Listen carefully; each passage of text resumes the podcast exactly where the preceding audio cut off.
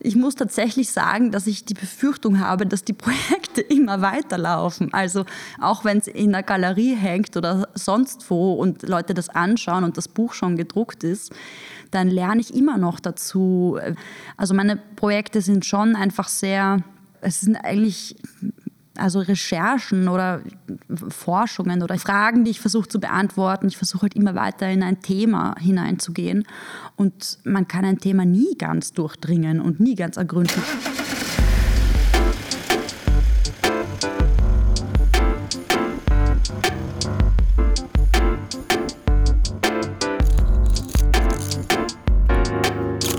Der Fotobusverein wird gefördert von Nikon.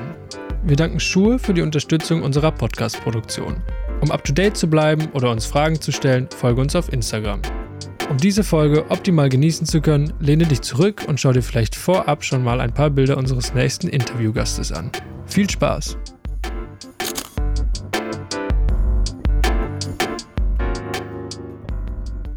Hallo liebe HörerInnen, hier ist der Fotobus-Podcast. Ich bin Thea. Ich bin gerade in Wien mit der Fotografin Mafalda Rakosch. Hallo Mafalda. Hallo, schön, dass du gekommen bist. ja, schön, dass du da bist. Ich würde dich für unsere HörerInnen, die dich noch nicht so gut kennen, einmal kurz vorstellen. Du bist 1994 in Österreich geboren, hast Anthropologie an der Vienna University und Fotografie an der Royal Academy of Arts in Den Haag in den Niederlanden studiert und arbeitest oft in Langzeitprojekten, die sich so zwischen Kunst, Anthropologie und dokumentarischer Fotografie bewegen. Und oft arbeitest du auch mit deinen Protagonistinnen sehr eng und dialogisch zusammen, würde ich sagen. Mhm. Wie, wie ist das für dich? Ja, also danke für die Vorstellung.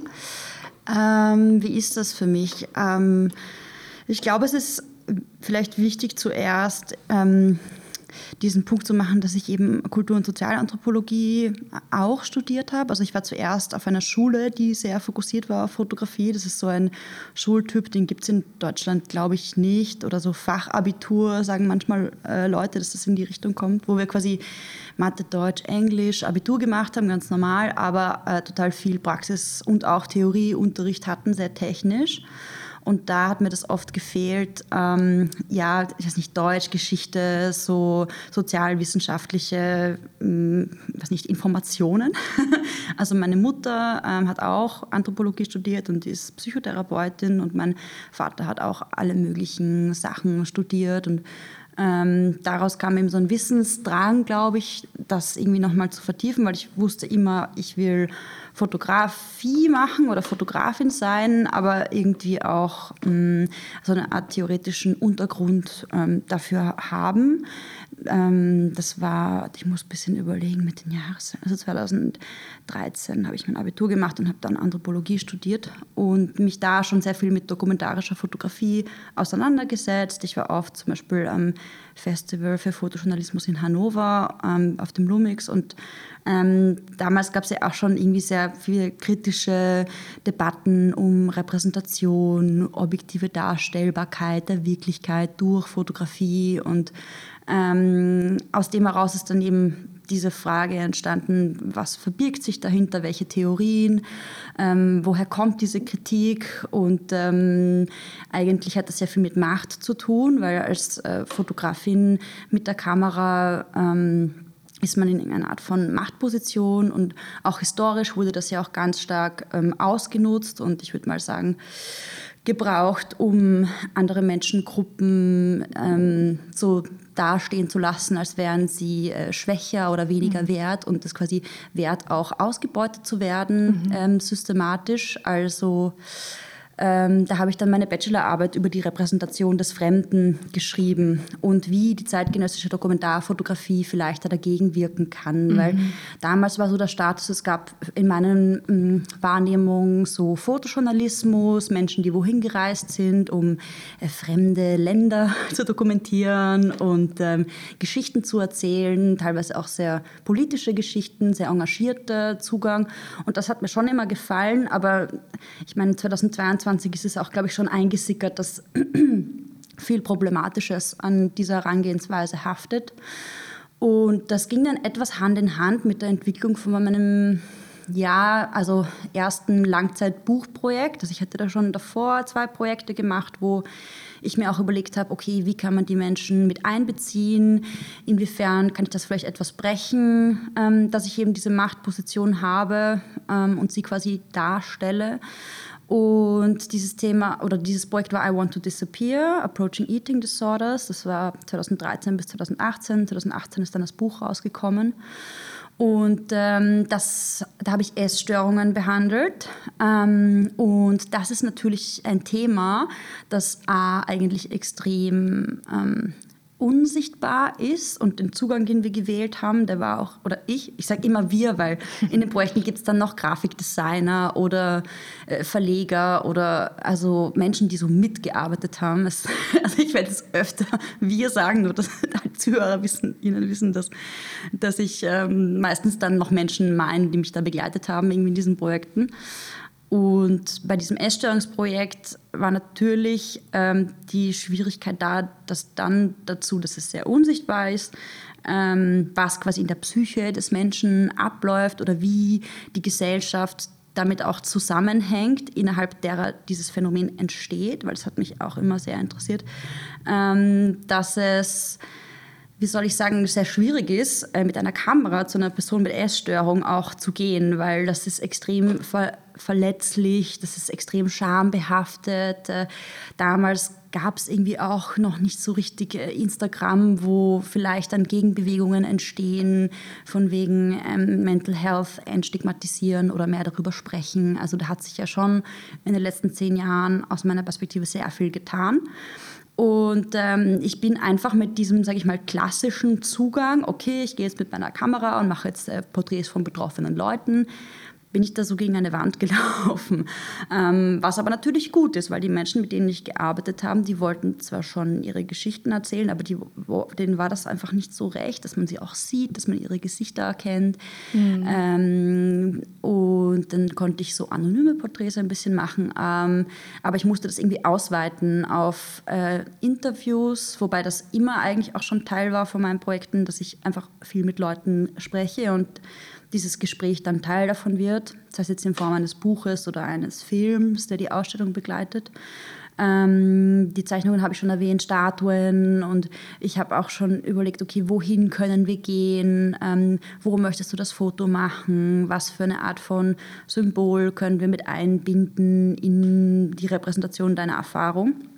Und ähm, das ist so ein Moment, das ich bis heute, an dem ich arbeite. Wie kann man das machen? Weil natürlich ähm, möchte man die Leute ja mit einbinden und das irgendwie dialogisch anlegen. Andererseits ähm, soll das für mich auch nicht bedeuten, dass ich mich komplett zurückziehe. Ich sage mal als Künstlerin oder Autorin des Projekts. Also ich habe so ein bisschen die Erfahrung gemacht, mm, dass wenn man sowohl meine, ich sage mal, Handschrift spürt oder keine Ahnung, oder meine Sprache und dann aber trotzdem noch Raum ist für die Protagonistinnen, dass es dann irgendwie auch am besten funktioniert.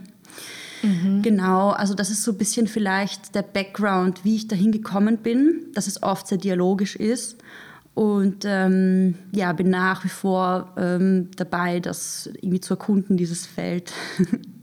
ja, das ist ja auch ein Prozess immer, oder? Also man macht dann ja Erfahrungen und merkt, das funktioniert gut, das funktioniert vielleicht nicht gut. Und genau, man stellt auch die Projekte dann zum Beispiel aus, aber man bringt ein Buch hinaus und ähm, durch die Reaktionen dann von Menschen auf diese mh, hm, Auswucherungen meiner Ideen, mhm. ähm, die nehme ich immer sehr ernst und die finde ich sehr wichtig, weil man dann oft Fragen gestellt bekommt. Ähm, die für einen selber natürlich ganz klar sind. Aber ich glaube, je mehr man diesen Dialog auch hat mit dann den Betrachterinnen, dass man dann diese Fragen vielleicht im Vorhinein schon vorwegnehmen kann und dann einfach einen sehr starken Einstieg machen kann. Weil alles, was du machen kannst, ist ja ein Einstieg, einen guten und dann wie tief oder wie weit ähm, der Betrachter, die Betrachterin da hineingehen will oder hinaufgehen will oder hinunter, je nachdem. Ähm, das ist ja dann ein bisschen so denen überlassen.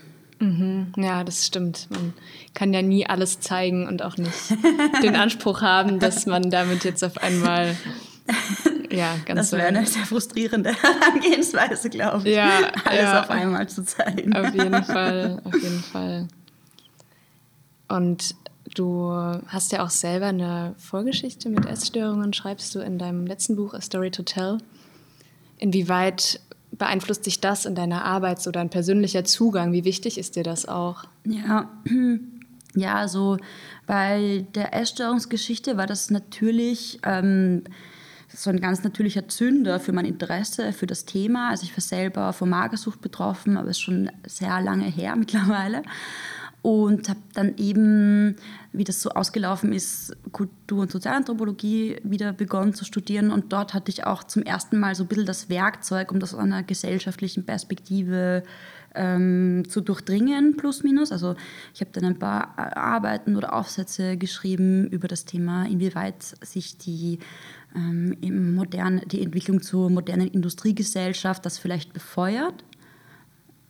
Ähm, weil das ein Phänomen ist, das vor allem äh, Frauen betrifft, vor allem in westlichen Industrienationen. Und ähm, es gibt dieses Konzept von Culture-Bound Syndromes, also gewisse Krankheiten, die wirklich nur innerhalb von gewisser Zirkel ähm, auftreten oder gewissen Gruppen, die bestimmte Merkmale teilen.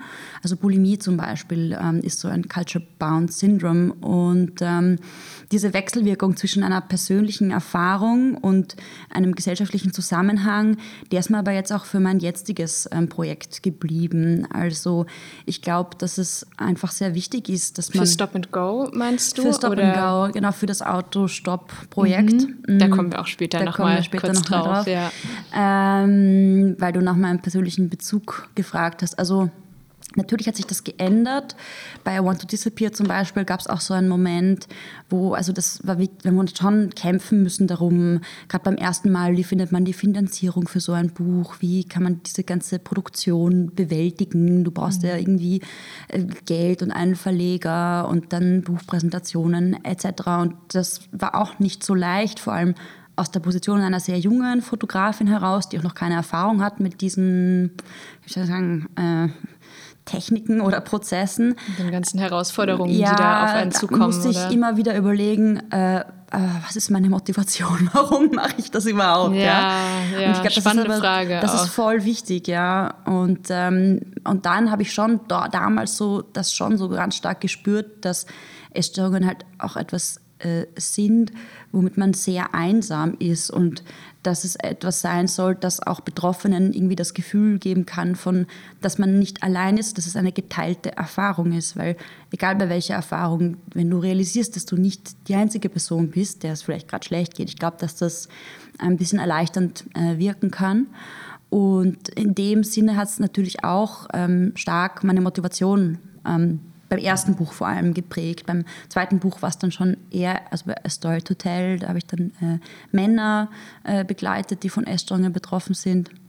War das dann schon ein bisschen anders. Da hatte ich diesen leicht aktivistischen Zugang immer noch drinnen, aber der hat sich dann irgendwie auch so von alleine gezeigt, weil Männer mit Essstörungen ja ein Phänomen sind, das noch unbekannter ist, das noch unsichtbarer ist und da verstehen die Leute auch dann sehr schnell, ähm, dass es eine gewisse Art von ja, aufklärerischen Stoßrichtung auch gibt hinter dem Projekt, dass das quasi entstigmatisiert wird, dass man drüber redet etc.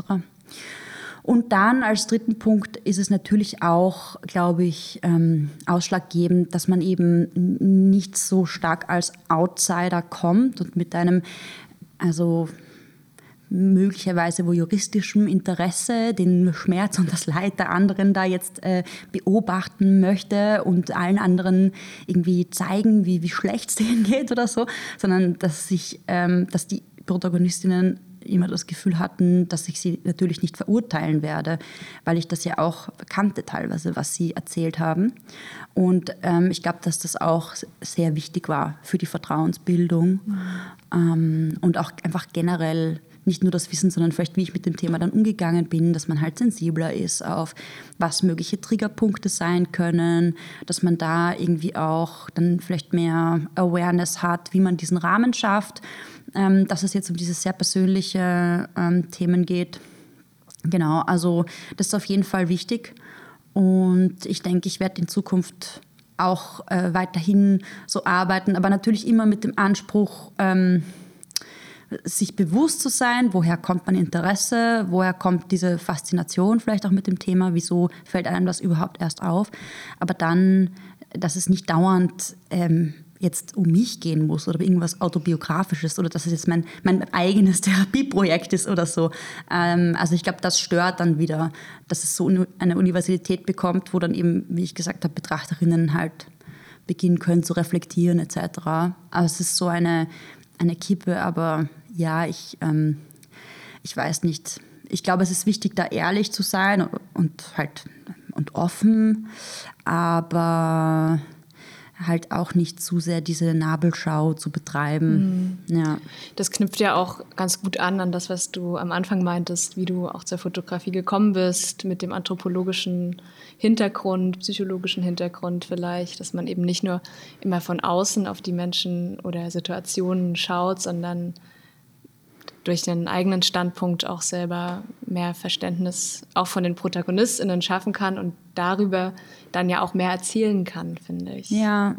Also ich finde, das macht deine Arbeiten auch ein bisschen aus, dass die BetrachterInnen eben wissen oder spüren, okay, sie ist hier irgendwie sehr persönlich auch involviert. Also du hast eine Geschichte, einen Bezug dazu.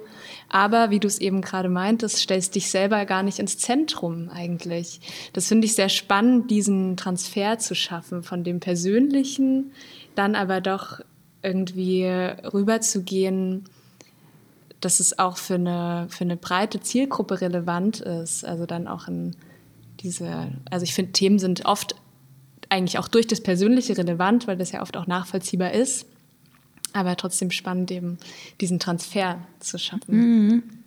Total. Und wie soll ich sagen, das, was du gerade beschrieben hast, finde ich, ist aber eigentlich so eine generelle, fast Formel oder, oder Modell auch von mir, wenn ich jetzt zum Beispiel in einem Gespräch bin oder so, so je besser ich mich selber kenne, meine eigene Position kenne und so, desto besser kann ich mich, denke ich, auch auf das Gegenüber äh, einlassen oder besser zuhören oder so.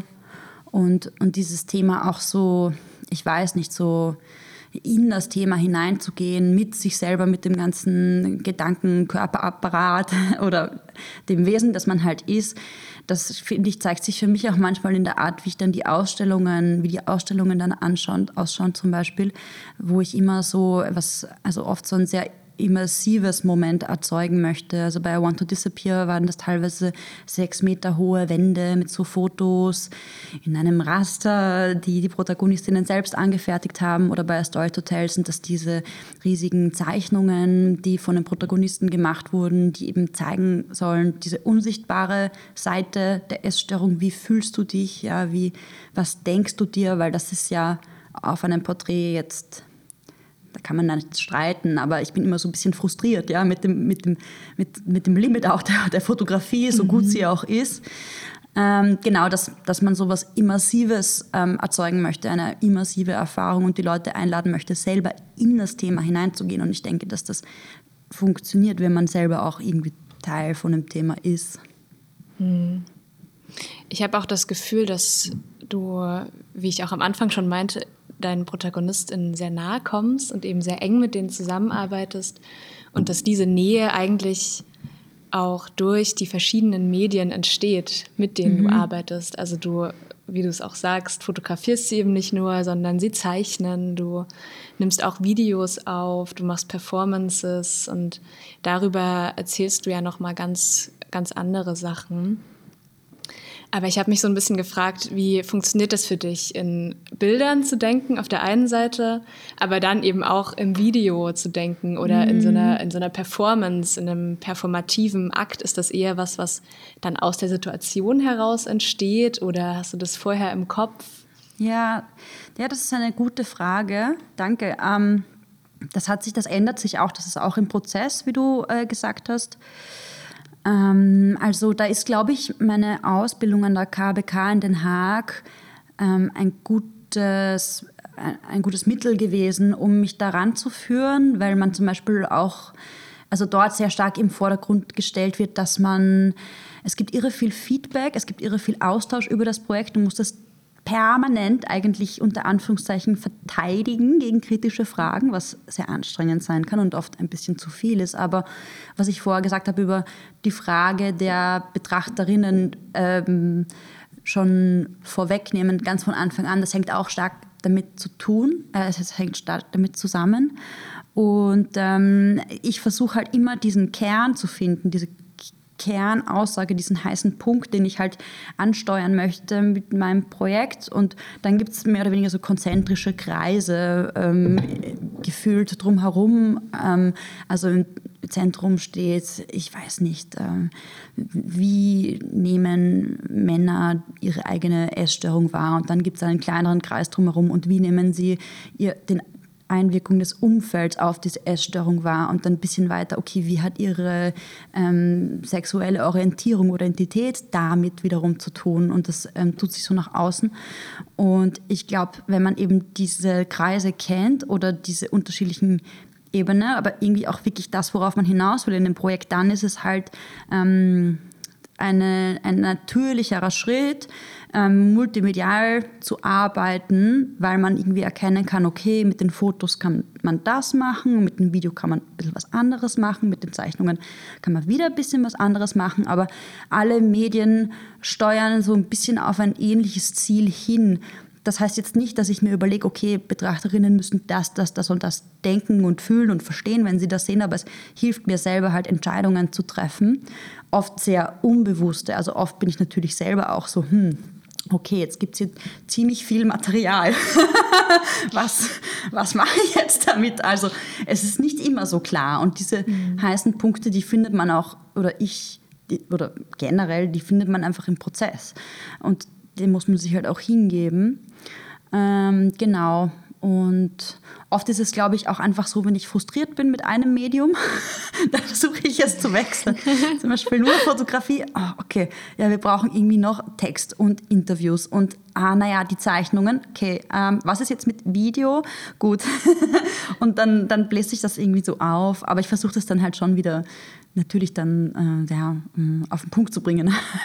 Wieder auf das, auf das Zentrum Wieder auf das Zentrum zurück. Ja, ja. Aber es ist ein äh, spannender Ansatz, wenn man von dem einen Medium frustriert ist. Also das ist natürlich jetzt nicht der Grund, warum du es machst, aber... Das ist eine liebevolle Frustration. Eine, genau, eine, ach, jetzt wende ich mich mal wieder mehr äh, den Zeichnungen zu oder ja, so. Oder das, oder das passt pro Projekt. Also ich bin schon ein richtiger Fan jetzt von so Videodokumentation irgendwie geworden, weil eben ganz viel über Sprache, Körpersprache, Ausdruck äh, funktioniert und es ist immer so eine große Abstraktion, das in Text zu packen und ich glaube auch, dass, keine Ahnung, mein Medienkonsum sich vielleicht auch einfach etwas geändert, auch jetzt seit der Pandemie, aber auch schon noch davor, dass man es sehr gewohnt ist, dass sich etwas bewegt und man etwas hört. Und das ist ja auch viel, ich weiß nicht, so natürlicher, also darüber kann man natürlich auch streiten, aber du weißt, was ich meine. Man, man, mhm. man kann diese Menschen irgendwie ja, viel multidimensionaler einfangen. Mhm. Auf jeden Fall. Und, und so einen persönlichen Bezug schaffen. Mhm. Also, aber es ist natürlich sehr komplex, ja. Also dann ja. sowas zu schneiden, da bin ich dann auch immer so ein bisschen mit feuchten Handflächen, aber ähm, man arbeitet sich halt so durch und irgendwann mal hat man ein Ergebnis, wo man sagt, na gut, ähm, jetzt lasse ich mal so stehen, das ist ein neuer Zwischenschritt. Ja, ja. Das, das finde ich spannend, dass du das sagst und da fällt mir auch gerade eine Frage ein, die Shirin gerne wissen wollte. Wir fragen vorher immer auf Instagram rum, ob jemand eine Frage hat und die ist... Ähm Soll ich jetzt sagen, hallo Shirin? Okay, Danke ja. für deine Frage. ähm, genau, die ist, äh, woher weißt du, wann, wann ein Projekt fertig ist? Das ist so lustig. Diese Frage bekomme ich in den letzten Monaten so oft gestellt und ich bin immer so, oh, hoppala, äh, weiß ich das überhaupt selber? Sind sie überhaupt je zu Ende?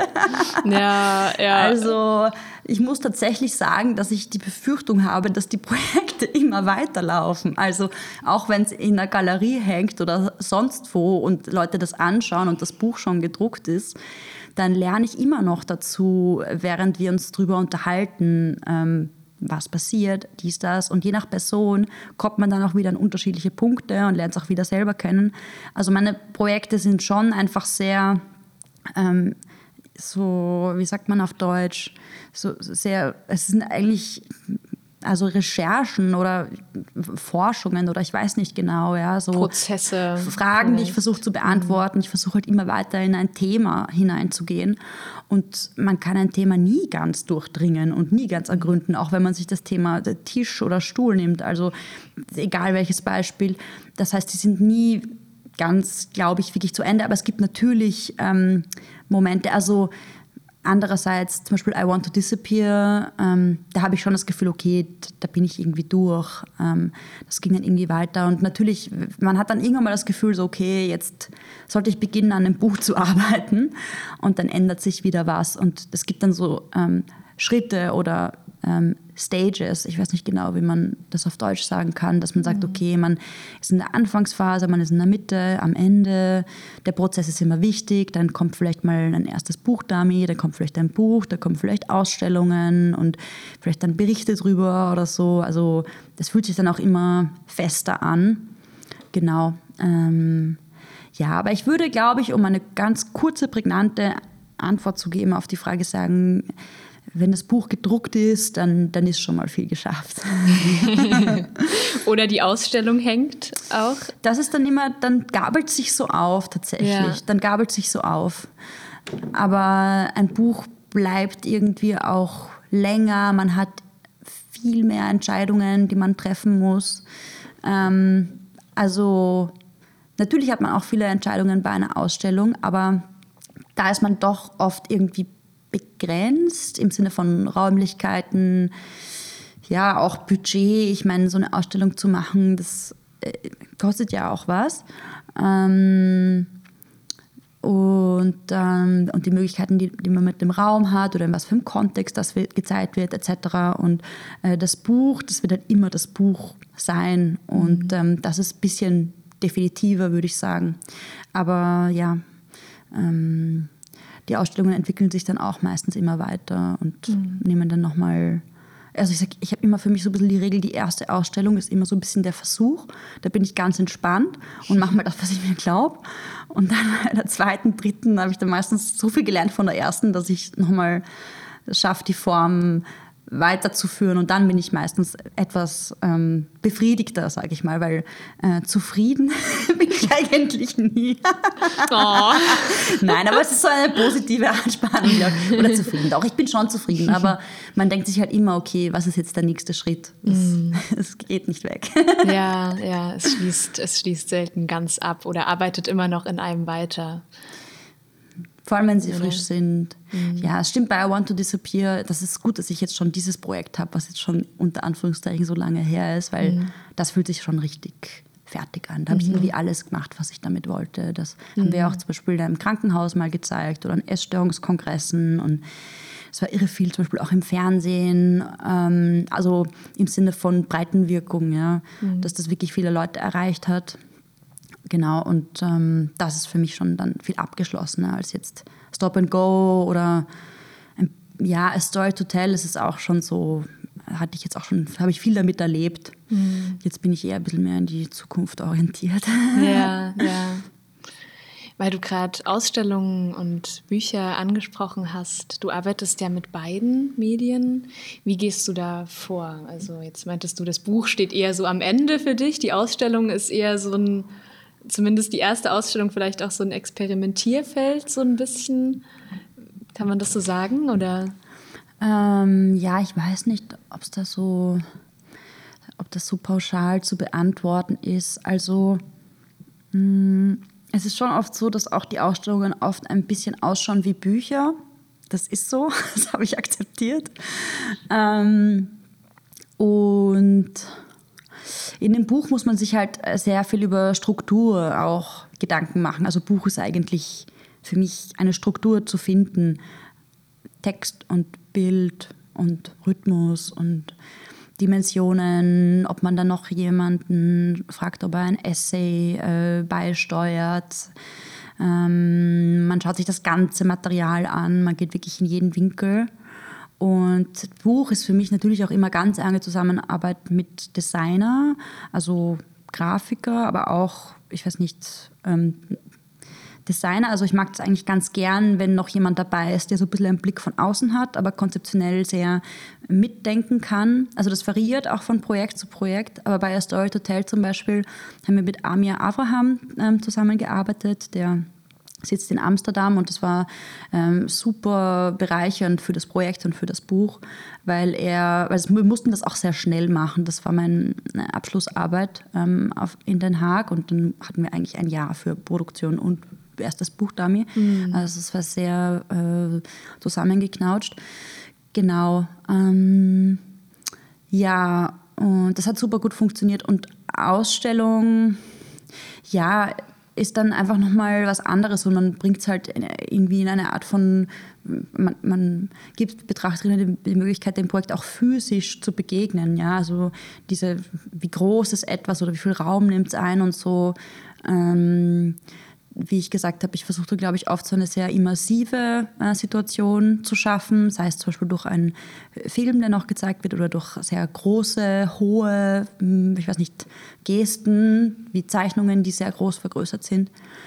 Ähm, genau, aber es ist alles Step by Step und ich versuche halt immer wieder zurückzukommen zu meiner Motivation. Warum will ich das? Warum ist das wichtig? Ja, warum soll die mhm. Welt das hören, wissen? Weil es gibt ja schon ziemlich viele Informationen da draußen oder Leute, die Bilder erzeugen oder Projekte machen. Und ähm, ja, wie, wie schaffe ich das halt reinzubringen? Und mhm. dann adaptiert sich das immer so. Ja, diese Frage, warum machen wir das eigentlich? Ich glaube, die kennen alle künstlerisch Arbeitenden und sowieso wahrscheinlich alle Menschen immer mal wieder. Hm, hast du das Gefühl, dass dich die Frage manchmal auch so ein bisschen runterziehen kann? Naja, runterziehen. Ich glaube eher, wenn die Antwort noch nicht so gefestigt ist auf diese Frage, dann verunsichert sie einen relativ schnell. Dann beginnt man halt an sich selbst zu zweifeln und ähm, ob auch, weil man steckt ja auch sehr viel Energie hinein, ob ob man nicht vielleicht irgendwie, ich weiß nicht, und Anführungszeichen was wirklich Sinnvolles machen sollte. Also ich meine, das sind eher Fragen, die ich mir früher gestellt habe. Mittlerweile habe ich, glaube ich, auch schon so viel auch Bestätigung bekommen und auch auf, in manchen Momenten irgendwie so viel Leute auch erreicht äh, mit den Arbeiten, dass ich das langsam schon diese Bestätigung habe, dass es die Leute anscheinend interessiert und dass es sie berührt und das ist natürlich, das hilft dann auch so eine Sicherheit aufzubauen. Aber ähm, ich finde auch, das ist ja irgendwie auch das Schöne, gerade wenn man sagt, okay, weißt du, man, man schaut so ein bisschen auf die Kunst und auf Künstlerinnen und, und, man muss frei sein, man muss dann dem nachgehen, dem man nachgehen muss und sein Interesse entwickeln, weil das ist halt auch einfach so, dass man überhaupt kann, diese Freiheit überhaupt zu haben, so die muss man nutzen. Und auch wenn das total, ich weiß nicht, narzisstisch, egoistisch, wie auch immer ist, so, da muss es absolute Freiheit geben, finde ich. Und ähm, wenn man jetzt so in diesem Dokumentarfotografie-Pool schaut, ich weiß nicht so. Ich glaube, es kommt auch immer darauf an, was für Erwartungen man selber hat. Ja, will man jetzt die ganze Welt auf einmal retten? Will man selber was lernen? Weil das sind ja auch alles super Motivationen. Will man seinem sehr ambitioniert. ja, aber dieses für sich selber lernen. Na klar, auf jeden Fall. Also das, das ist schon okay so. Oder das, allein, dass man dann mit anderen Leuten drüber spricht oder Total. etwas drüber lernt. Also man sollte da auch, glaube ich, nicht zu streng mit sich sein mhm. und einfach nicht zu viel ähm, erwarten, weil das blockiert dann noch mehr, ja. Mhm. Mm, aber ich habe äh, 2016 drei Monate in Indien verbracht, in einem buddhistischen Nonnenkloster. Und da wir auch viel nachgedacht über die Motivation und ähm, ja, mit was für einem Mindset gehst du halt an eine Sache ran und mhm. ist, passiert das irgendwie da auch daraus, dass man, keine Ahnung, das eigene Ego stärken möchte oder hm, kann man wirklich irgendwie so aus reinem Herzen ja was beitragen für andere und das ist, hört sich jetzt vielleicht ein bisschen, ich weiß nicht so, ja idealistisch an, aber ich glaube, also ich brauche auch diesen Idealismus so, weil mhm. ähm, sonst hätte ich auch das nicht alles gemacht, was ich gemacht hätte. Ja. Und magst du eine Antwort nochmal teilen auf die Frage, warum fotografierst du eigentlich? Also Hm. Ist wahrscheinlich immer schwer in so wenig, wenig ja. Worte zu fassen. Ne? Naja, ich glaube, es sind zwei Sachen. Also das eine ist, glaube ich, dass ich schon ein extrem neugieriger Mensch bin und eine sehr große Lust daran verspüre, mich mit Fremden auszutauschen. Blöd gesagt. Fremden halt oder Menschen, ja. Aber wenn sie fremd sind, dann ist es oft aufregender, neuer. Ähm, also diese Frage, wie sieht dieser Mensch die Welt? Ähm, wie stellt er sie sich zusammen? Wie ist sie konstruiert? Das, keine Ahnung, geht ja auch teilweise in so schon auch irgendwie sehr anthropologische oder auch philosophische so Gegenden hinein. Und das andere ist, ähm, also ich weiß nicht, mein Großvater ist Kroate und ähm, er, er, ist dann, er musste dann fliehen, also Entschuldigung, er war inhaftiert äh, weil er es gewagt hat, seine Meinung zu äußern. Also er, er war quasi sehr demokratisch eingestellt unter Tito, dann haben sie ihn eingesperrt und dann ist er nach Österreich geflohen, hat dort meine Oma kennengelernt und das zieht sich so ein bisschen auch durch ähm, meine Familie väterlicher und mütterlicherseits durch, dass ich glaube, schon so einen ausgeprägten Gerechtigkeitssinn gibt oder so, oder einfach soziale Themen uns sehr interessieren und, und, und wir recht leidenschaftlich da sind. Und das hat mich, glaube ich, auch sehr stark geprägt, ja, dass mir das halt nicht egal ist, was mit der Welt passiert oder wie es den anderen geht, ähm, egal wo. Und das ist, glaube ich, auch ein starker Motor für, mhm. für mein Interesse. Ja, genau. Und dann ist ja auch immer die Frage, wie, in was setzt man das dann um? Also an welchen Themen arbeitet man und wo findet man Ideen? Wie, wie findest du Ideen? ja, halt Ideen eigentlich wirklich durch persönliche Erfahrungen, wo ich das Gefühl habe, dass sie sehr stark verbunden sind mit sozialen, gesellschaftlichen Themen, die ich als sehr relevant irgendwie empfinde. Ja. Ähm, was denken andere, was, was geht vor, was passiert, keine Ahnung, in der, in der Wirtschaft, in der Politik, was, was passiert in der Gesellschaft. Das das ist halt auch der Grund, warum ich Anthropologie äh, studiert habe. Und ähm, das ist dann immer diese Verschränkung eigentlich. Mhm. Und das trifft auf jeden Fall auf das Autostopp-Projekt zu und auf, auf die Essstörungsprojekte. Und dann, ich habe das Gefühl, es gibt halt so ein paar Sachen, die entwickle ich einfach immer weiter, so wie dieses dialogisch Arbeiten zum Beispiel. Da habe ich auch jetzt gerade so ein Projekt, an dem ich arbeite, ähm, wo ich das Gefühl habe, dass äh, mein Interesse gar nicht so viel mehr am Thema liegt, nämlich wie Menschen, die von Essstörungen betroffen sind, die Pandemie wahrgenommen haben, auch in Bezug auf das Sprechen über mentale Gesundheit etc., sondern dass da zum Beispiel auch ähm, schon fast mehr die Methode im Vordergrund steht und ich mir überlege, wie kann ich ähm, eben dieses performative, zeichnerische mit Film, mit Fotografie so vielleicht in so eine gewisse Art von Sprache hineingießen, die man dann auf auch bisschen egal welches Thema anwenden könnte. Also das sind so einfach Perspektiven und dann dann, dann kommt es einfach. Und die Projekte gehen halt oft jahrelang. Also es ist nicht so, dass ich jetzt dauernd mit offenen Armen dastehe und auf Projekte, mm. Projekte rufe, sondern ich bin froh, wenn ich meine mal so ein bisschen unter Kontrolle habe. Du weißt, was ich meine. Ja, auf jeden Fall. Auf ja. jeden Fall. Mm, da würde ich gerne noch eine andere Instagram-Frage anschließen von Lukas. Hallo, Hallo Lukas. Lukas. Und zwar, was ist deine größte Inspiration? Ah, äh, danke für diese Frage. Meine größte Inspiration. Ja, also. Mh, mm, Inspiration. Es ist sehr schwer zu sagen. Ich glaube, meine größte Inspiration waren die Lebenserfahrungen, die ich halt so gemacht habe, die auch viel mit äh, Reisen zusammengehangen sind. Also ich habe erwähnt, ich war in Indien drei Monate, ich war auch im Senegal sechs Monate, wie ich 17 war. Äh, ich habe in Den Haag gelebt, in Berlin, war viel mit Autostopp unterwegs. Ähm, ich habe viele Freunde und Bekannte irgendwie in unterschiedlichen Weltteilen meine Familie habe ich schon angesprochen, ähm, aber so fotografisch, wenn man sagt fotografisch oder künstlerisch, ähm, ist so ein All-Time, ich weiß nicht, wow, ist halt Renike Dijkstra eigentlich. Ähm, und jetzt habe ich gerade eigentlich, beginne ich mich, oder bin ich voll drinnen, mit Hito Steil mich noch mehr auseinanderzusetzen.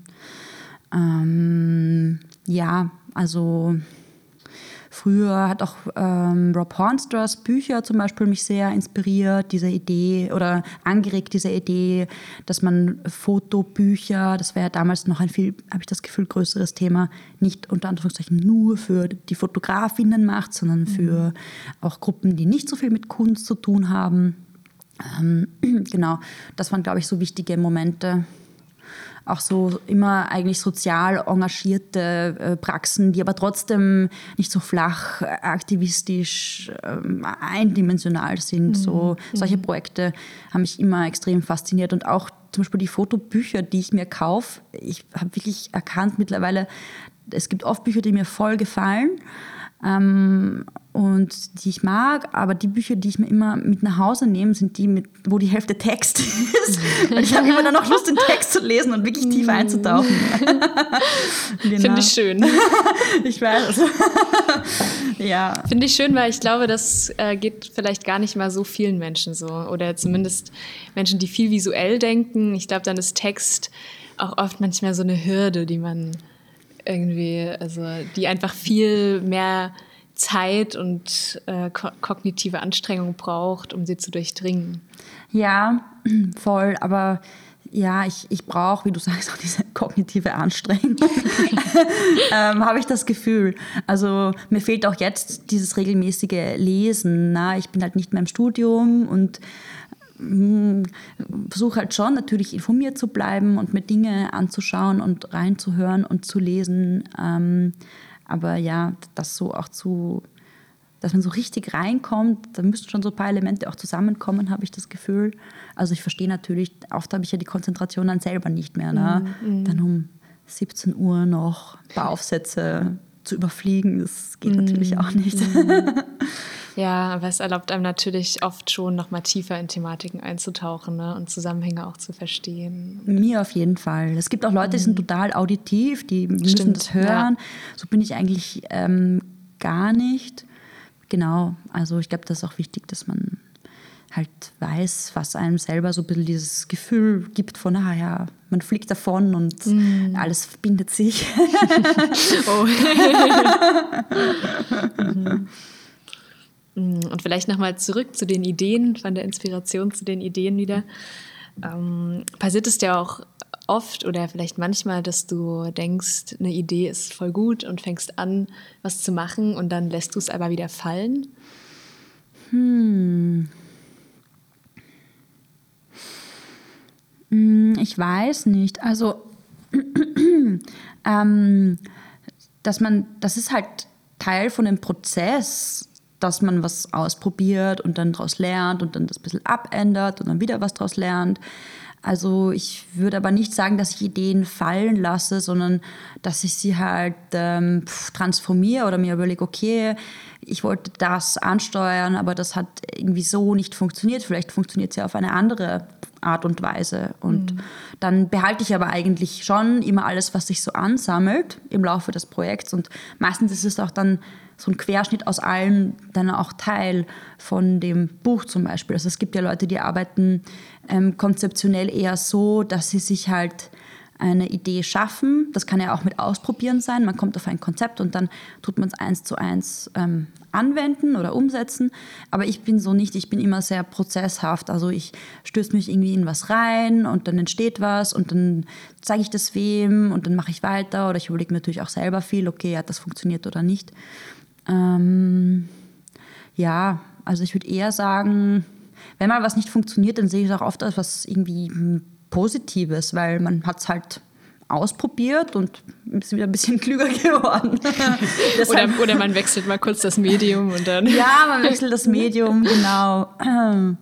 Ja, also mhm.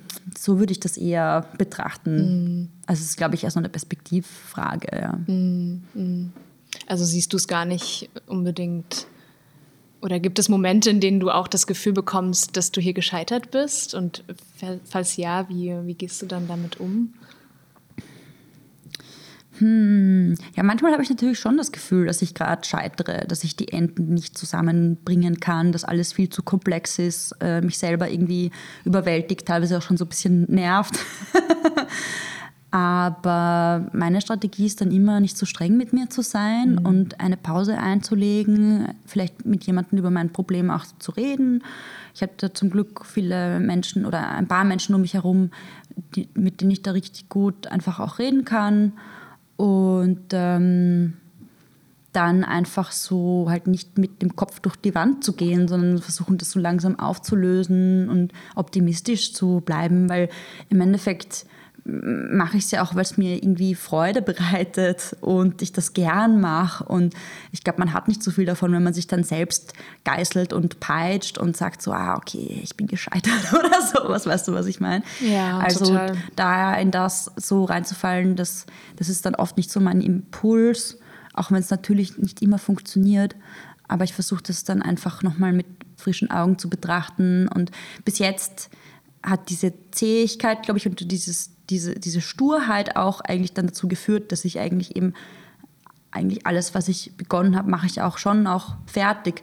Auch einfach nur, weil ich das Gefühl nicht mag, dass dauernd so viele offene Tabs sind, weil es, eh, es ist eh immer so viel auf einmal los. Ähm, ja, ich bringe die gerne einfach zum guten Abschluss und meistens dauert es länger, als ich mir das denke oder vorstelle. Mm, also mm. so ist das schon. Gerade eben auch mit der Kombination Auftragsarbeiten etc aber mein Gott. Ja. Äh, pff, ich glaube, es geht wirklich allen so, dass sie sich halt zu viel vornehmen und dann enttäuscht sind, weil sie zu ehrgeizig waren. Also, mm, mm. Ich glaube, das ist so ein Ding der Allgemeinheit. ja, vielleicht du.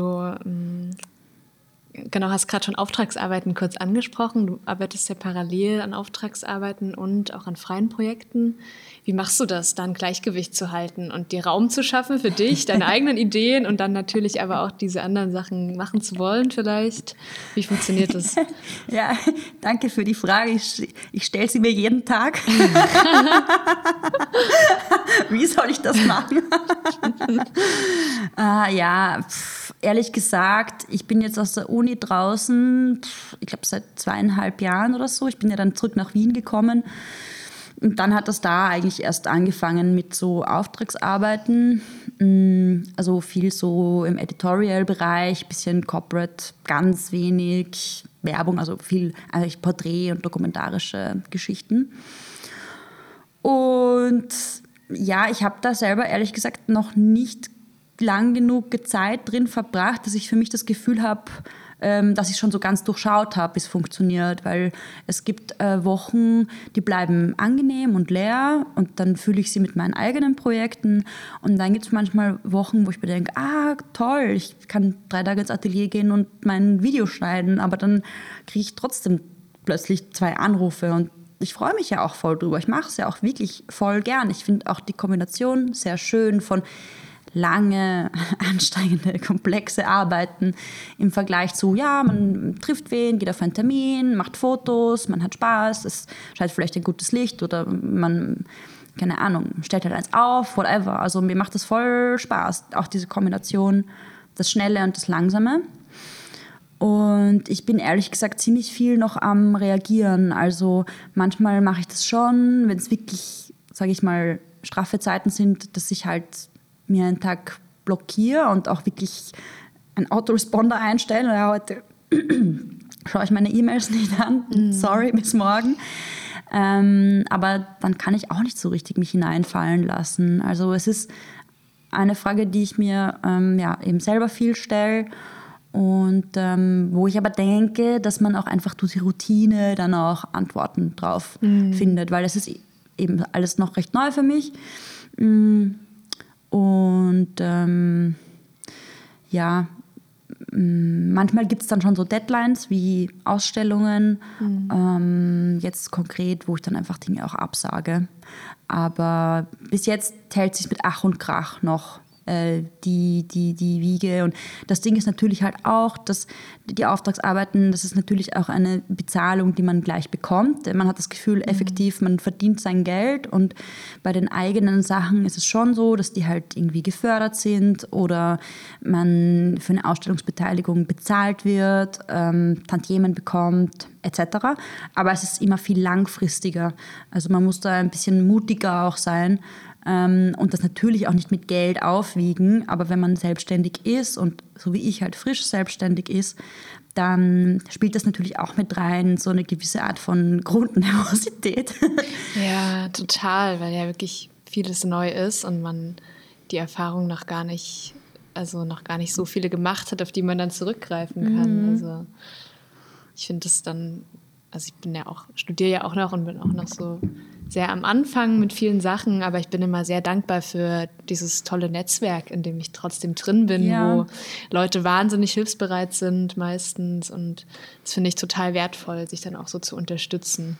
Voll, na auf jeden Fall, also das habe ich auch sehr gemocht am Studium und da bin ich auch jetzt sehr froh, dass ich äh, gute Freunde habe und einen Partner, der mich halt voll unterstützt und ähm, ja, wo man dann auch immer wieder so halt nicht an die Arbeit denkt und was anderes macht und ein bisschen halt ganz normale Freizeit verbringt und dann halt wieder frisch reingeht, plus minus.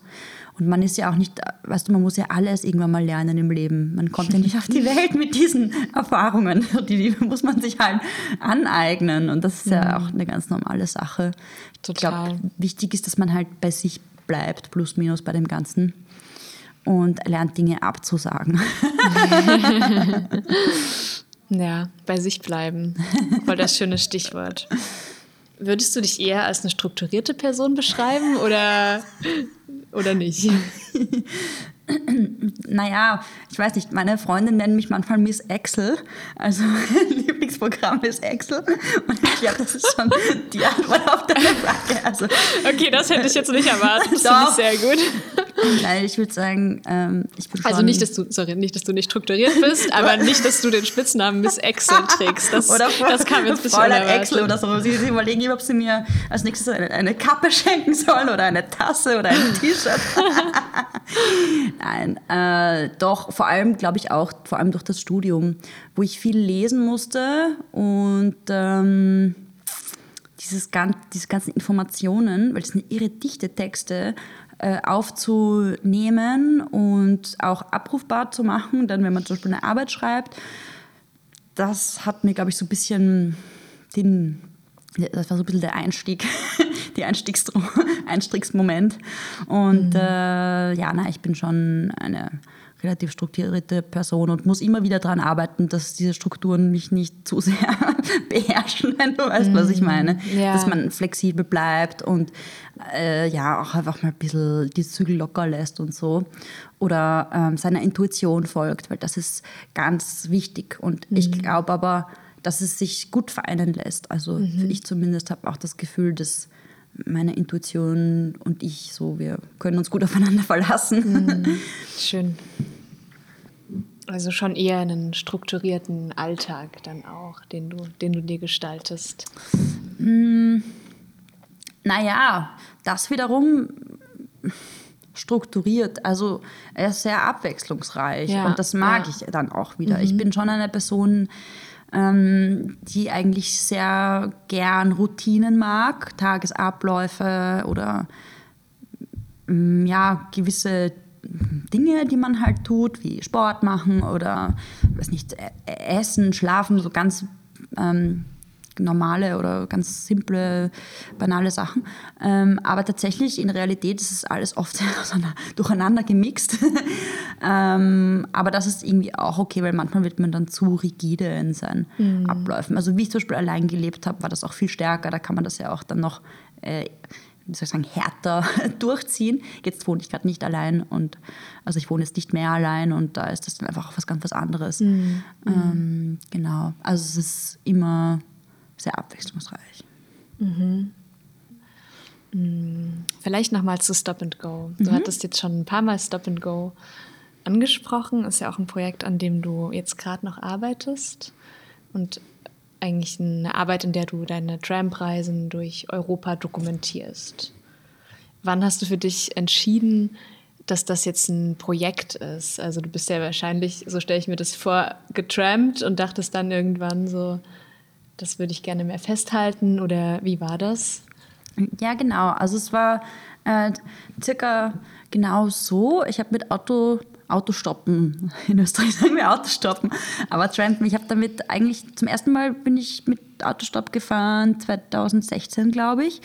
Und es ist so, dass mein Vater das unglaublich viel gemacht hat in den 70er und frühen 80er Jahren mit seinen Freunden. Die waren wirklich überall unterwegs.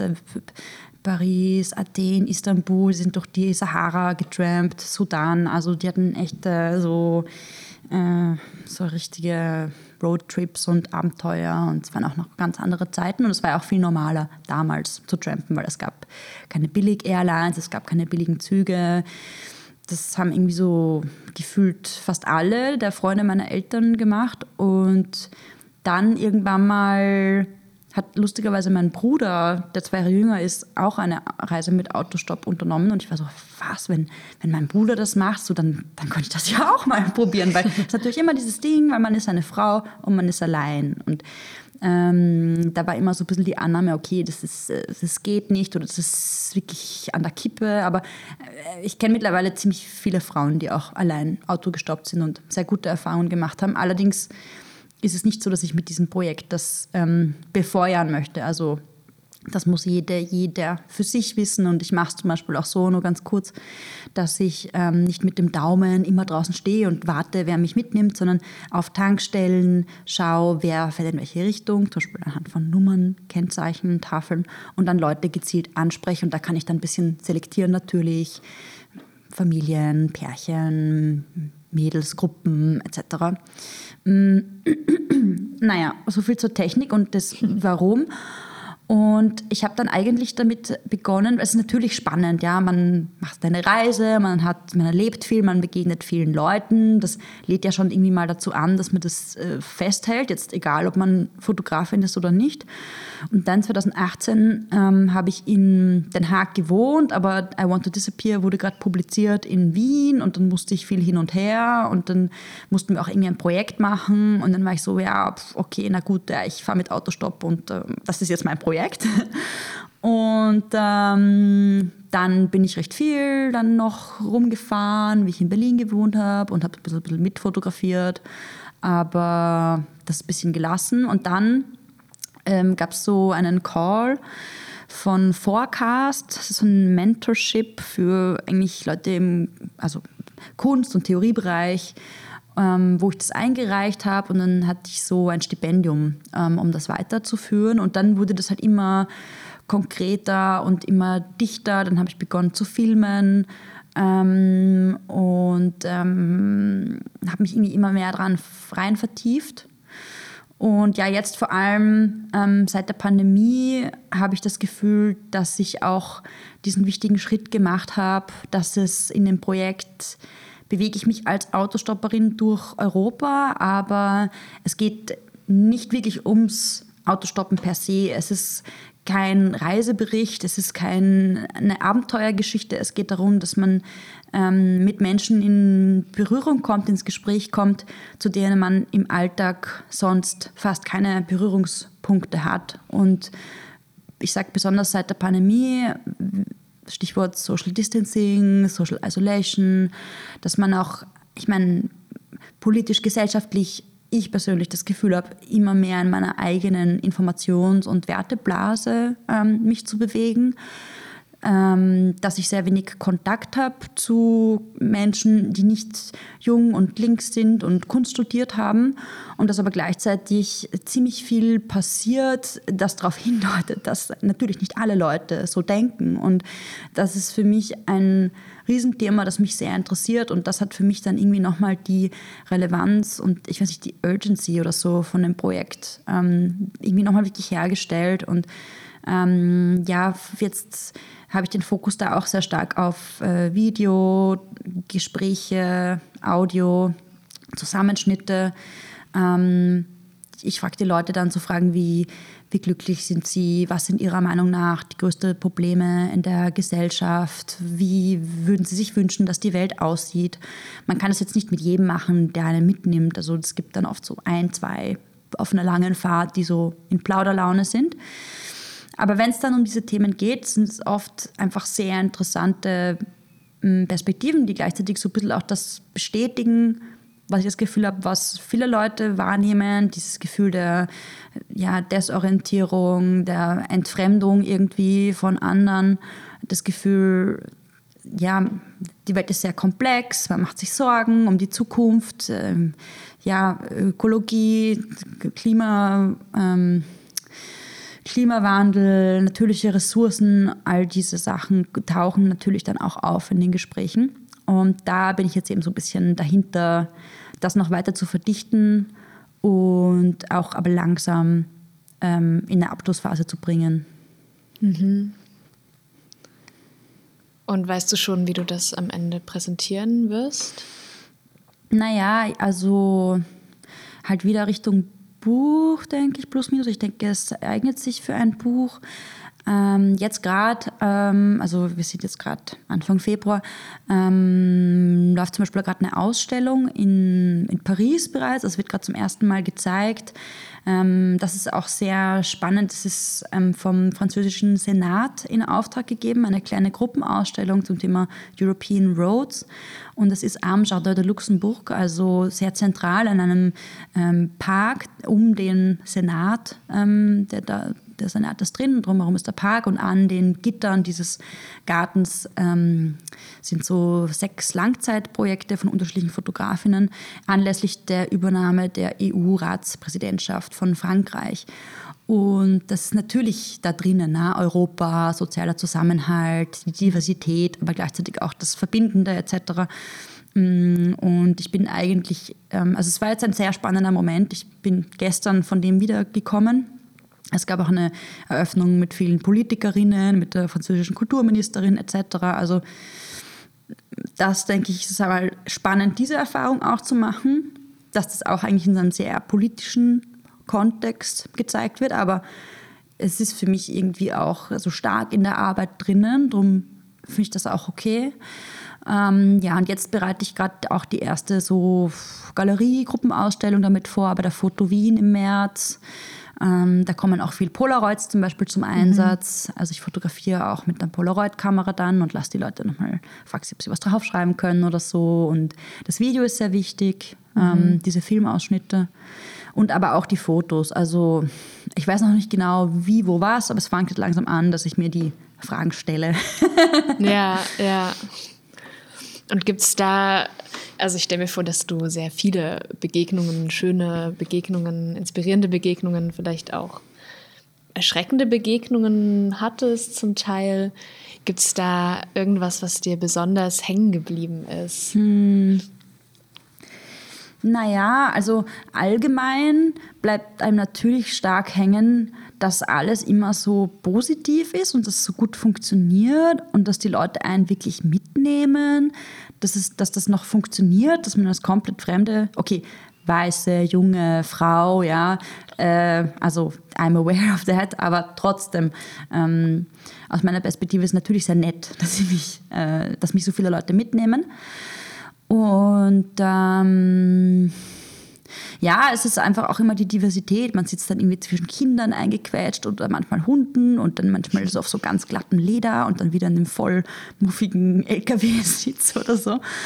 Aber jetzt gerade habe ich so die letzte Reise endlich geschafft, irgendwie so ähm, zusammenzuschneiden.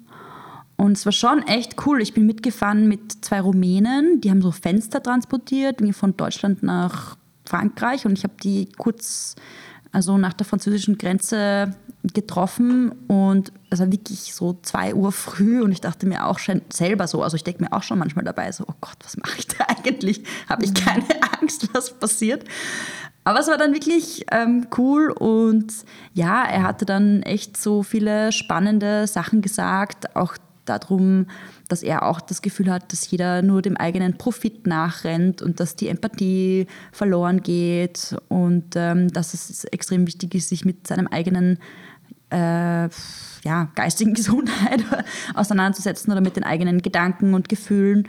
Ähm, also der hat auch so, so eine Art Hirnforschungs-Meditationskurse oder so. So in die Richtung hat er irgendwie sich auch weitergebildet gehabt.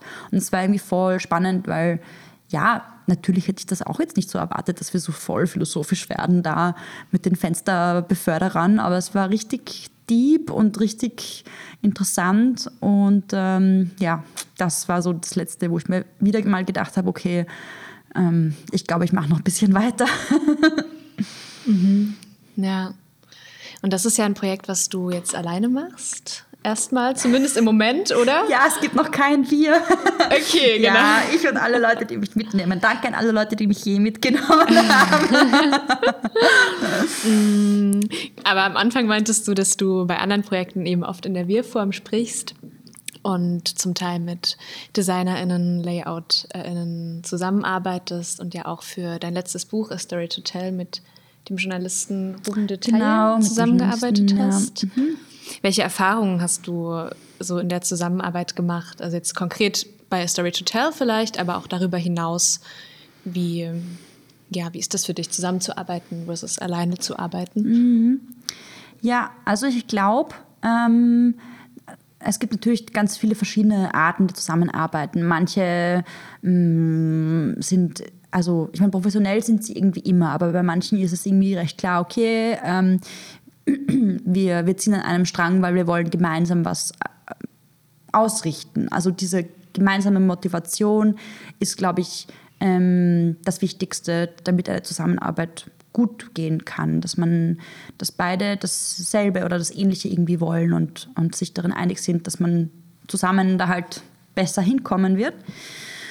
Und sonst glaube ich einfach ganz allgemein bei Zusammenarbeiten ist es gut, auch, also ich persönlich, mir ist es wichtig, dass alles relativ äh, strukturiert abläuft, ja, dass man halt äh, klare Deadlines macht, dass man ähm, Dinge, die besprochen wurden, ähm, in, in Wort nochmal aus, also in Schrift, schriftlich nochmal austauscht, dass man ähm, so gewisse Dinge hat, auf, wo man, wo wirklich ausgesprochen und klar ist, das ist Konsens, damit sind alle einverstanden, ähm, das ist unsere Basis, davon arbeiten wir weiter.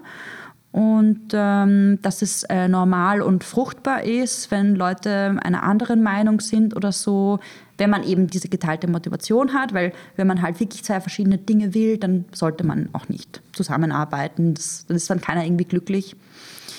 Ähm, genau, und eben auch vor allem, weil ich arbeite auch oft zum Beispiel mit, mit Freunden zusammen oder Leute aus dem Bekanntenkreis, sage ich mal, dass vor allem dann, je besser man sich kennt, auch mit meinem Bruder, der, der Film macht, habe ich auch schon zusammengearbeitet. Das ist voll wichtig, dass es trotzdem wirklich professionell abläuft und man sich genauso viel Respekt und, und irgendwie dann teilweise auch Formalitäten begegnet, ähm, wie als ob man jetzt, keine Ahnung, einfach einen ganz fremden Grafikdesigner anschreibt und ihn fragt, ob er ähm, ja, dein Buch halt machen möchte oder so. Mhm. Also ich glaube, das ist, äh, es hat auch, das war auch so ein Lernprozess. Mhm, ja. Gibst du gern Arbeit ab?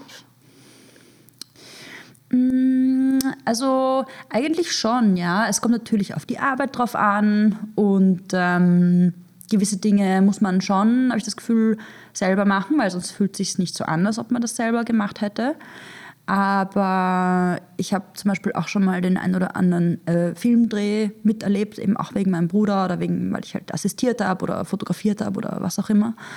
Und mir gefällt diese Idee von, ich weiß nicht, diesem gut funktionierenden, ineinandergreifenden Zahnradkomplex und jeder macht irgendwie das, was ihm idealerweise am meisten Spaß macht, was er sie am besten kann. Und ähm, ich bin auch zum Beispiel ein großer Fan davon, dass, also mit Assistentinnen zu arbeiten, wenn ich fotografieren gehe, dass ich mich aufs Wesentliche auch konzentrieren kann. Also eigentlich jeder, blöd gesagt, Handgriff, jeder Gedanke, jede SMS, die ich nicht unbedingt schreiben muss, wenn ich die abgeben kann, bin ich froh, weil ich das Gefühl habe, die Aufgabe ist in guten Händen, weil ich meine Konzentration dafür dann für andere Dinge verwenden kann, mhm, die mhm. ähm, vielleicht wichtiger sind dafür, dass dann das Werk ähm, ja, halt fokussiert bleibt. Ja. Wie ist das mit deiner Website zum Beispiel? Hast du die selber gemacht oder ähm, auch in Zusammenarbeit oder nein. abgegeben? Ja, ja, nein, voll. Das ist auch, also meine Website, das hat der, der Grafikdesign hat Martin Major gemacht, der ist in Berlin und Nick Rayleigh, äh, der ist in Amsterdam, hat das gecodet und ich, der Martin zum Beispiel wurde mir empfohlen von einer gemeinsamen Freundin und ich hatte davor auch schon mal eine, ein bisschen eine andere Struktur und das haben wir gemeinsam gemacht und dann hatte ich das Gefühl, okay, die Struktur muss sich ein bisschen ändern. Dann haben wir eine zweite Version gemacht. Und das ist halt toll, weil da einfach jemand, einfach alles professionell gemacht wurde. Also mhm. ja, alles abgegeben. Jetzt habe ich halt so ganz normal Backend, äh, wo ich halt da meine Texte und Fotos hochlade und bin ganz happy. Schön, ja. Ja, also danke Martin.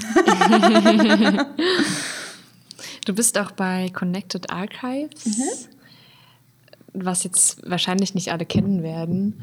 Magst du dazu noch mal kurz was sagen? Was ist das? Wie bist du dazu gekommen und was bringt dir das oder euch das? Ja, Gerne. Also Connected Archives, das wurde gegründet von Daniel Gebharte Kuckuck, äh, dem ich lange assistiert habe. Ist ein Fotograf, der aus Österreich, aus, also ein Tiroler, der in Berlin lebt aber und dort arbeitet. Das war während dem ersten Lockdown, glaube ich, ähm, ist das ins Leben gerufen worden, hat das gestartet, weil ja, man konnte halt sich nicht mehr bewegen und ähm, nicht mehr für Aufträge reisen. Alle waren daheim, keiner wusste, was jetzt ist. Und ähm, die Idee von Connected Archives ist, ähm, keine Portfolio-Website zu sein, sondern es ist äh, Image Licensing. Also man kann dort quasi äh, Arbeiten, Serien hochladen. Viel im Bereich auch so Reise, Architektur, persönliche Projekte. Also es gibt da eine relativ weite Range. Das man, schaut man sich am besten einmal kurz an, dann sieht man eh das gut. Und das ist quasi dafür da, dass dann äh, Bildredaktionen oder Leute, die auch in der Werbung arbeiten, ähm, dort quasi diese Bilder zur Lizenzierung anfragen können.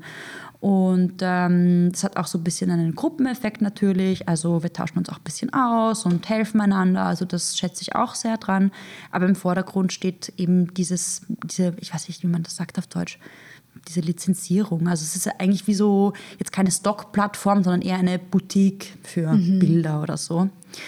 Und ähm, für mich ist es schon eigentlich ziemlich cool, weil ich dadurch auch zum Beispiel dieses Verhandeln ein bisschen abgeben kann oder das Abwickeln, wenn es zum Beispiel eine Anfrage gibt für Arbeiten, die ich dort habe, das ist exklusiv bei Connected Archives, dann ähm, schicke ich die Leute einfach quasi gleich weiter. Ähm, zu, zu noch einer Mitarbeiterin, die dort ist und dann verhandeln sie halt einen Preis und schicken denen die High-Res und ja, dann muss ich das quasi selber nicht mehr machen. Und das ist schon ähm, natürlich auch sehr angenehm. ja, ja. Genau. Ja, danke dir. Vielleicht eine Sache noch, du, oder nicht die letzte vielleicht, aber nochmal zum Thema Lernen und Lehren auch, weil ah, ja. du lehrst ja auch. Also du unterrichtest an der Royal Academy of Art in Den Haag auch. Hm, wie oft machst du das? Das mache ich immer im Frühling. Also immer, das habe ich jetzt die letzten drei Jahre dort äh, gemacht. Das ist so ein zwei-, dreimonatiger Kurs, ähm, den ich auch gemeinsam mit einer anderen äh, Ex-Klassenkollegin von mir dort mache. Und es geht so ein bisschen darum, Leuten näher zu bringen, wie ähm, eigentlich Lernen an der Uni funktioniert im Fotografie-Department. Und ähm, genau, das ist dann einmal die Woche und halt so ein ganzer Vormittag oder so. Und die Leute machen quasi ihr erstes plus-minus Langzeitprojekt halt über, über, ein paar Wochen. Und man übt ähm, diesen Prozess, weil es it's all about the process. Und wie ich gesagt habe, auch gerade auf der Uni ist das sehr stark im Fokus, dass man quasi lernt, einander Feedback zu geben und ähm, auszuprobieren, auszuprobieren, auszuprobieren, auszuprobieren und dann Entscheidungen zu treffen, dann noch mehr auszuprobieren und dann irgendwann mal so ein bisschen die Regeln äh, für das Projekt zu definieren und und es dann umzusetzen, plus minus. Und mm, das zum ersten Mal so durch, durchlaufen, das ist das Ziel von diesem Kurs. Und das war jetzt online zwei Jahre lang, also eh klar warum. Und jetzt wird das Ganze wieder live stattfinden. Und genau, das das ist eigentlich immer sehr schön, weil die Leute sind eben noch sehr jung und auch super offen und auch für mich immer so ein bisschen eine gute Gelegenheit, wieder meine Referenzen aufzufrischen, weil man hat halt Phasen, wo man sich total viel anschaut und dann wieder Phasen, wo man das halt nicht mehr so viel macht und mhm. ähm, das funktioniert auch viel dadurch, dass man sagt, hey, schau, du beschäftigst dich mit dem Thema ABC, der, die Fotografin äh, hat das ähnliche Thema gehabt oder ähnliche Herangehensweise, dies, das. Und das ist schon immer ganz cool. Ja. Also mir macht das voll Spaß. Und es ist auf jeden Fall auch für mich immer eine Bereicherung. Mhm. Und ich hoffe natürlich aber auch, dass es den Leuten weiterhilft, weil ja, dafür macht man es halt im Endeffekt mhm. auch. Kannst du dir auch vorstellen, noch mehr in so eine Richtung zu gehen oder würdest du gerne noch mehr lehren auch? Generell macht mir das schon Spaß, auf jeden Fall. Ähm, es ist nur so, dass ich meinen Lebensmittelpunkt in Wien habe und in Wien behalten möchte. Und ähm, hier gibt es zwei, also die Akademie der Bildenden Künste und die angewandte. Und in, in Wien habe ich das Gefühl, hat sich schon jetzt auch relativ viel bewegt. Auch gerade bei der Angewandten sehe ich jetzt irgendwie immer viel mehr arbeiten, was, was die Leute dort machen. Ähm, aber ja, dadurch, dass ich in meiner Praxis immer so ein bisschen auf verschiedenen Sachen stehe, ähm, wie soll ich sagen, ich habe jetzt auch nicht so die Riesen, also ich habe auch auf der Akademie studiert tatsächlich, aber das ist wirklich eine Akademie der bildenden Künste. Ähm, da bin ich auch so ein bisschen zwischen den Stühlen. Also generell bin ich immer offen, zum Beispiel äh, Workshops zu geben oder Vorträge zu halten. Da bekomme ich auch immer mehr Anfragen und es macht mir voll Spaß. Aber ich würde das jetzt nicht so sehen, dass ich irgendwann mal, ich weiß nicht, ja, in eine deutsche Stadt ziehe, um dann dort zu unterrichten. Also zumindest noch nicht, weil es einfach, ja, ich, also hier sehe ich gerade nicht so 100 Prozent das Angebot, aber ähm, da habe ich mich noch nicht so stark damit beschäftigt. Ähm, aber natürlich denkt man sich auch immer so, okay, wie kann man vielleicht ein bisschen mehr Stabilität reinbekommen? Und, und es macht mir wirklich großen Spaß. Also warum nicht? Aber es ist natürlich dann auch immer an so sehr praktische Sachen gebunden. Mhm. Ja. Ich habe jetzt hier noch zwei oder drei Fragen die, muss mal kurz schauen, die jetzt vielleicht ein bisschen aus dem aus dem Kontext. Also ja. wir bewegen uns ja irgendwie immer so in, in Schlängellinien, was ich sehr schön finde. Aber ich sehe gerade, dass hier an manchen Stellen noch eine Frage übrig geblieben ist, die, glaube ich, voll schön wäre, einfach nochmal noch mal zu stellen. Und das ist zum Beispiel, wie du deine ProtagonistInnen findest und wonach du sie auswählst. Du meintest vorhin auch besonders in Bezug auf so sehr sensible Themen wie das mit den Essstörungen. Es ist ja auch gar nicht so leicht, an Leute ranzukommen und mit denen zusammenzuarbeiten. Wie gehst du da vor? Mm, ja, das fragen mich natürlich auch äh, immer viele Leute.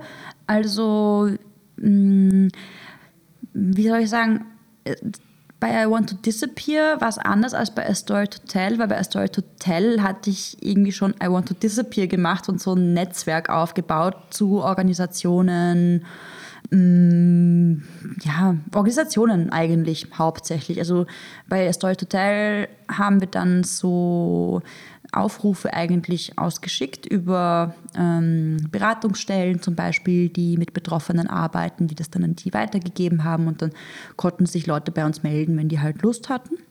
Das hat auch sehr gut funktioniert und dann teilweise funktioniert das auch manchmal ganz gut, dass jemand wen kennt, der schon im Projekt drinnen ist und dann ein Bekannter von ihm auch noch mitmacht. Den Fall hatten wir auch ein, zweimal. Mal.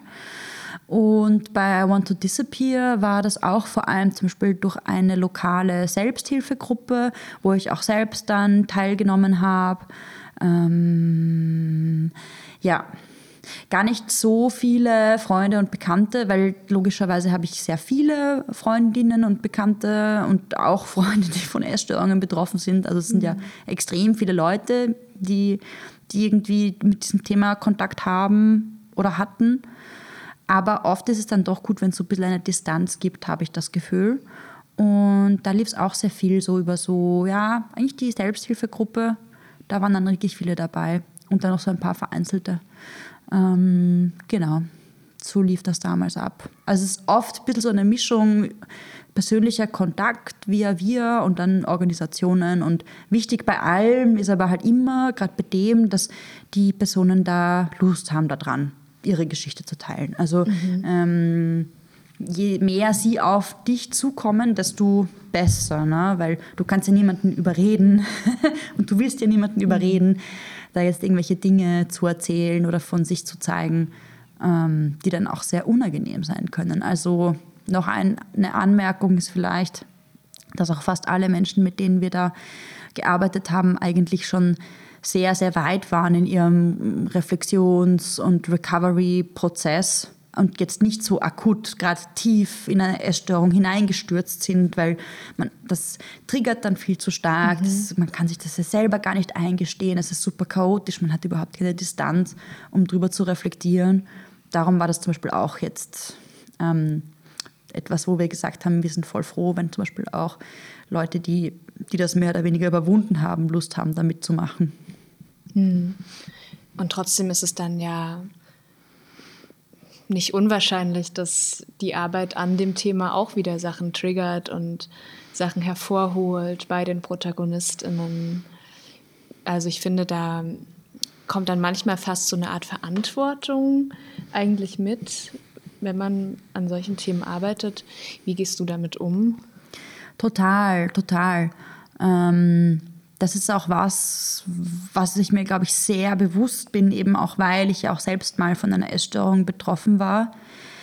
Äh, dazu zwei Sachen. Das erste ist, es sind Menschen und sie sind nicht aus Zucker, die sind oft extrem stark und man sollte sie, glaube ich, nicht unbedingt jetzt so mit Samthandschuhen dauernd anfassen aus Angst, etwas Falsches zu sagen, weil wenn dieser Mensch sagt, ja, ich will das, dann, wie soll ich sagen, dann darf man auch nicht sich denken, ah, okay, ich weiß es besser und ich muss es, ähm, fühle mich jetzt extrem verantwortlich für den. Also ich gebe da schon so einfach viel Wert auf dem, was, was sie mir vermitteln. Ähm, und das Zweite ist so ein bisschen generelle, hm, ich würde mal sagen, Regeln. Man sagt halt immer, man betont, du kannst wirklich nur das erzählen, was du möchtest. Wenn du eine Pause brauchst, machen wir eine Pause. Wenn dich was triggert, musst du es nicht erzählen. Gibt es Themen, die dir besonders am Herzen liegen oder die du nicht berühren möchtest? schon so ein bisschen halt Übervorsichtigkeit suggerieren und oft kommt dann eh so ein, na, na, das geht schon. Und das muss man denen dann halt auch einfach glauben. Und genau, dann halt einfach nicht, keine Ahnung, so Fragen stellen, ja, und wie viel hast du damals gewogen, wie hast du damals ausgeschaut? Also mhm. nur ganz kurz noch, ich glaube, das habe ich noch nicht gesagt, wir betrachten ja Essstörungen erst einmal als Suchterkrankung, wie Alkoholismus, Drogensucht, Spielsucht etc. Ähm, und das wiederum zeigt dann wieder, wir haben dieses Bild von der Spitze des Eisbergs, also du hast quasi die Symptomatik, die Essstörung ganz oben und drunter liegen aber einfach Erfahrungen, Traumas, gesellschaftliche Umstände, die dazu führen, dass die Person eine Essstörung bekommen hat und ähm, interessieren uns darum auch zum Beispiel überhaupt nicht so stark über, ja, wie viel Kilo hattest du damals? Also auch, wir verwenden eigentlich auch nicht wirklich ähm, solche Angaben wie äh, Gewicht, Kalorien etc., weil das wiederum triggernd sein kann für Leute, die das lesen. Also es geht wirklich um dieses psychische Erleben ähm, von der Essstörung ähm, in Bezug auch auf ja, was hat dazu geführt, dass man eine Essstörung bekommen hat. Und natürlich ist das dann irgendwann mal das Gefühl gewesen, okay, wenn ich so und so ausschaue, habe ich diese und jene Gefühle nicht mehr. Aber da sind wir schon ganz weit weg von dem, wie hat der ausgeschaut oder wie hat sie ausgeschaut. Also das ist, glaube ich, auch so ein bisschen ein Ding, was dazu führt, dass es sich halt sicherer anfühlt oder man nicht das Gefühl hat, dass wir jetzt so voyeuristisch unterwegs sind. Und ja, was aber auch wichtig ist, glaube ich, zu erwähnen, ist, dass es das hört sich vielleicht hart an, aber es ist nicht mein Ziel, dass sich die Person danach besser fühlt. Also natürlich kann es einen therapeutischen Effekt haben, seine eigene Geschichte zu erzählen, aber es ist keine Therapie und ich bin keine Therapeutin und ich habe nicht die Befugnisse oder die Ausbildung oder whatever von einer Therapeutin. Und das ist ganz klar, das ist ein künstlerisches Projekt und sie haben mhm. Lust, da was hineinzugeben. Ähm, aber ja, das kann halt begleitend, keine Ahnung, zu was auch immer sie in ihrem Pri Privatleben machen, stattfinden.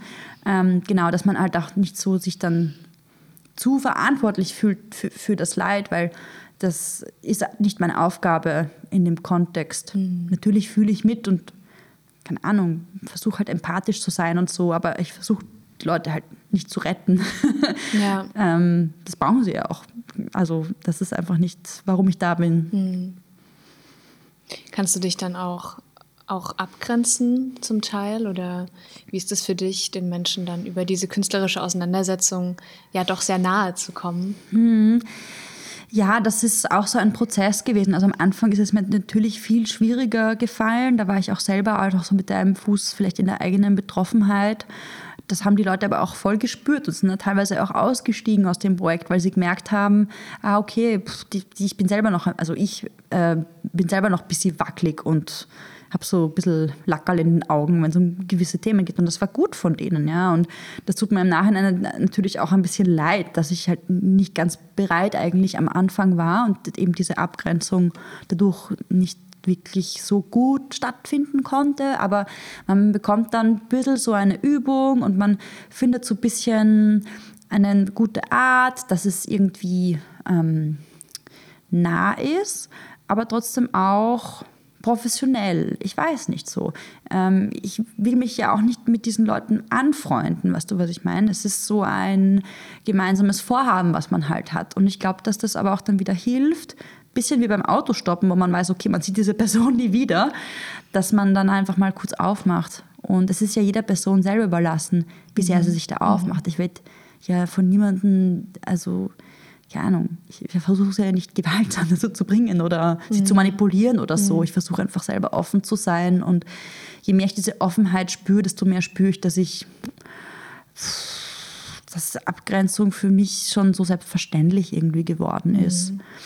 Und ich glaube, dass das etwas ist, äh, weil ich schon zum Beispiel auch viele junge Fotografinnen habe, also eigentlich wirklich nur Frauen, die so kollaborative Projekt machen, Projekte machen möchten, oft auch mit anderen Frauen, ähm, äh, wo ja ich das Gefühl habe, dass das manchmal schwierig ist, weil man ein bisschen diesen, dieses, wie sagt man, Weltrettungssyndrom hat, Helfersyndrom, weißt du, was ich meine? So, das hast so viele, das ist so ein Klischee, aber so Sozialarbeiterinnen und so, wisst ihr, was ich meine?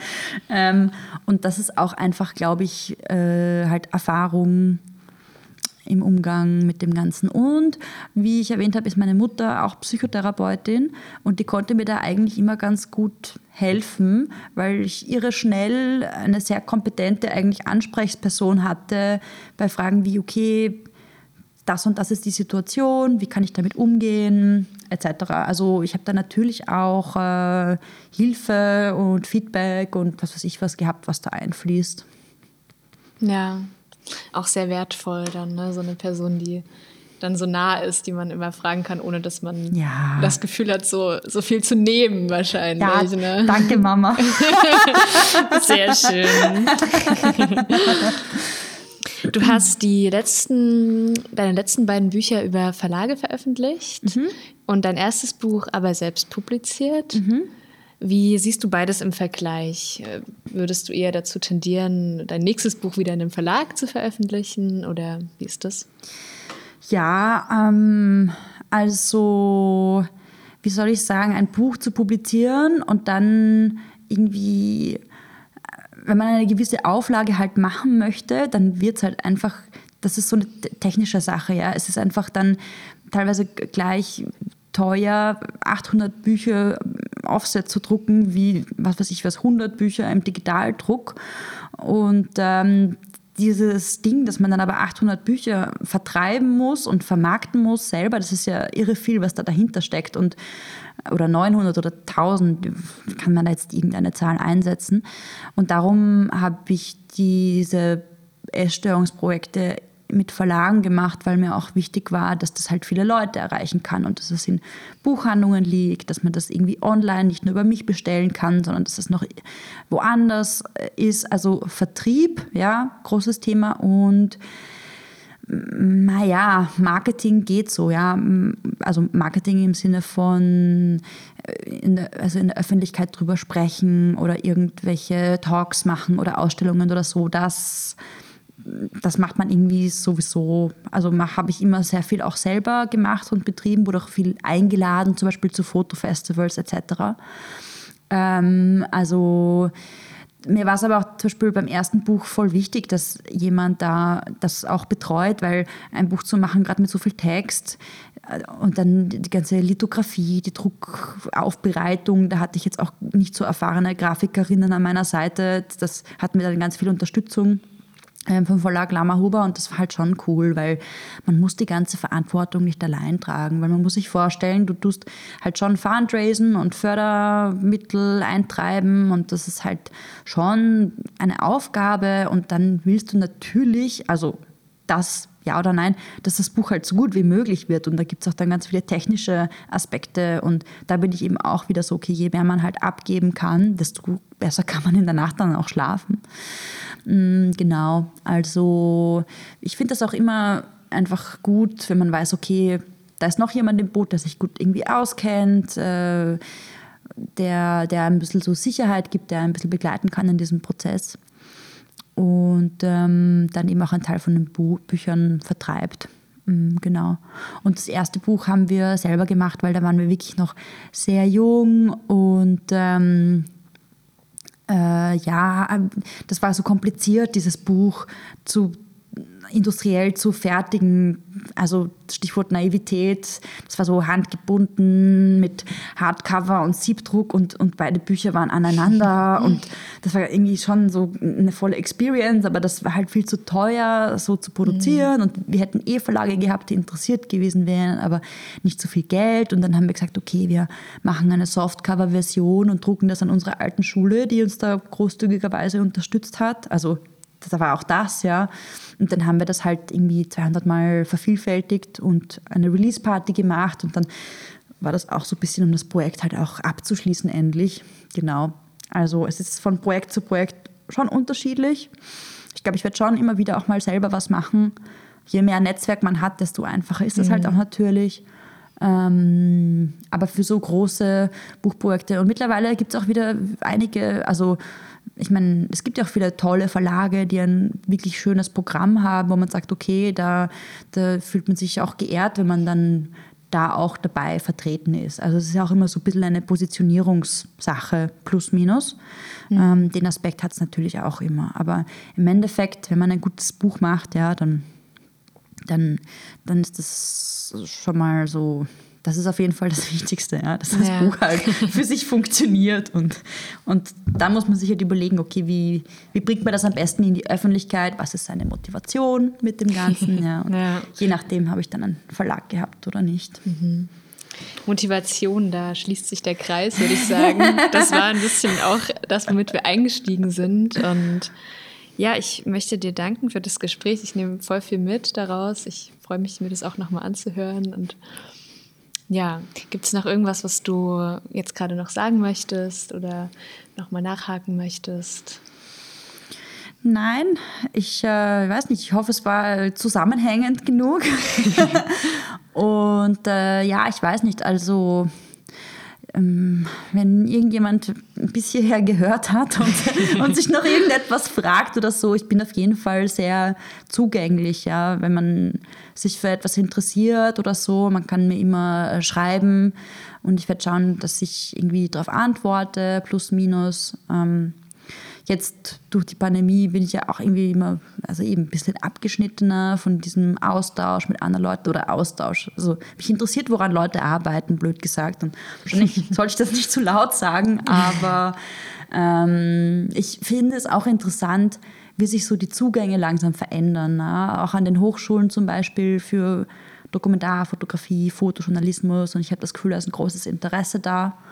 Ähm, genau, also falls noch irgendwas ganz Spezifisches ist, ähm, bin ich offen dafür, dass man mir mit einer Frage schreibt. Und sonst bedanke ich mich auf jeden Fall und ähm, bin sehr froh, weil ich bin nämlich auch Fotobus-Mitglied. Ähm, und ich finde, Fotobus ist eine super Sache und ich bin immer gern da mitgefahren und hoffe, dass wir uns alle ja, im Sommer in Aal dann wieder treffen. das, sind, das klingt nach guten Aussichten auf jeden Fall. genau. Ja, na danke dir. Danke dir.